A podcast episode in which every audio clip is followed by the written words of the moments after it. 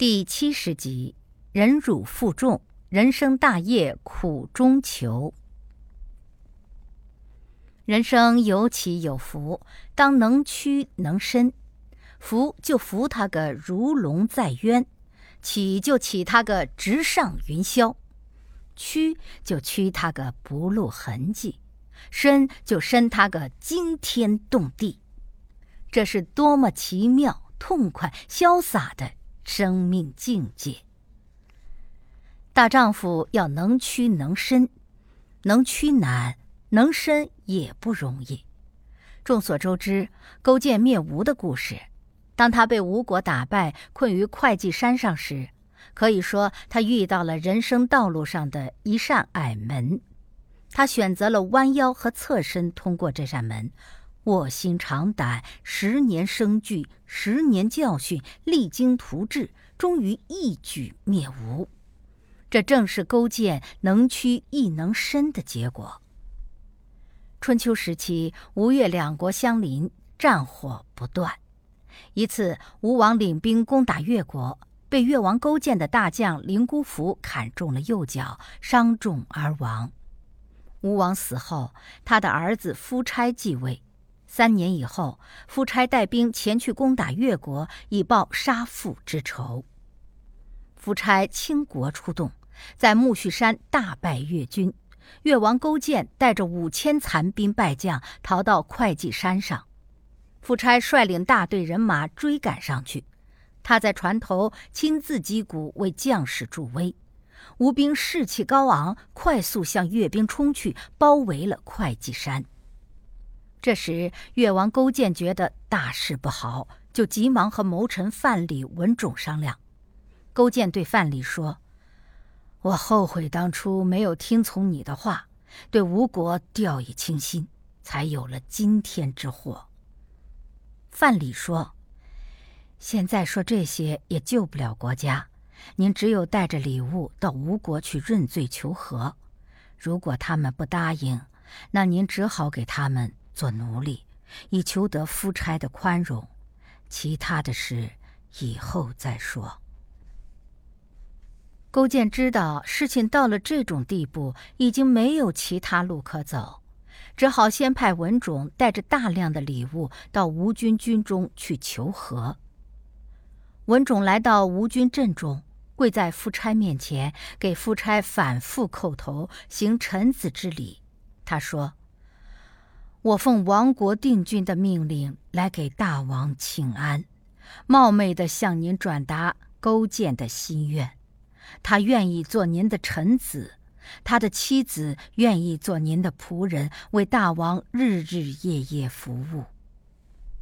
后来，勾践作为亡国之君来到吴国，吴国让他们夫妻白天放养马匹，晚上为先王守墓。夫差出行时，让勾践在车前牵马。勾践受尽了羞辱，只把仇恨藏在心里，表面上对吴王十分恭顺。有一次，夫差大病，勾践便暗中命范蠡探看。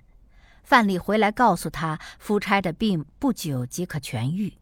于是，勾践亲自去见夫差，当然是以探问病情为理由。并且当着众人的面亲口尝了夫差的粪便，之后勾践便向夫差道贺，说大王的病不几日就能好转，并且向夫差磕了一个头，凑近他身旁，告诉他：“我曾经跟名医学过医道，只要尝一尝病人的粪便，就能知道病的轻重。刚才我尝了大王的粪便。”胃酸而稍微有些苦，这是得了医生所说的食气病，此症一定能够好转，大王不用太担忧。没过几日，夫差的病果然好转。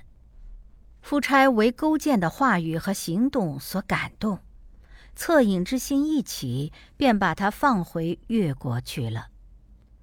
勾践从吴国回到国内。尽心治国，他整天忧心苦思，为国操劳，食不甘味，睡不安席，一心致力于复国大业。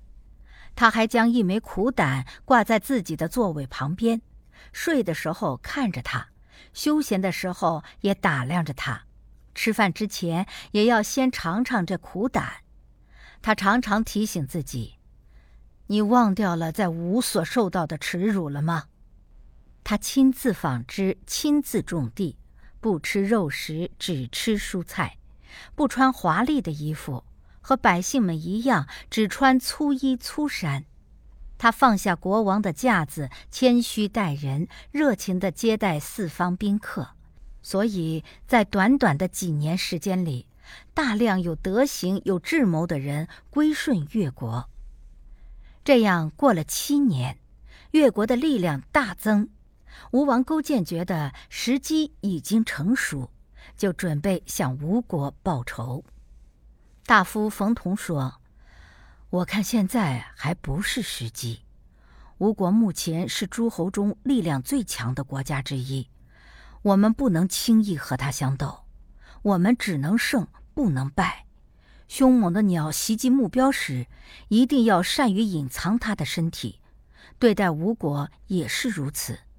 现在许多国家都不满于吴国，我们可以联合楚、晋、齐三国。”吴国的野心很大，如果这三个国家不听吴国的，吴国一定会发动战争，让这三个国家先和吴交战。我们利用他的疲惫，再消灭他。勾践觉得这个想法很好，就采用了。又过了两年，果不出冯统所料，吴国征讨齐国，伍子胥哭着进谏。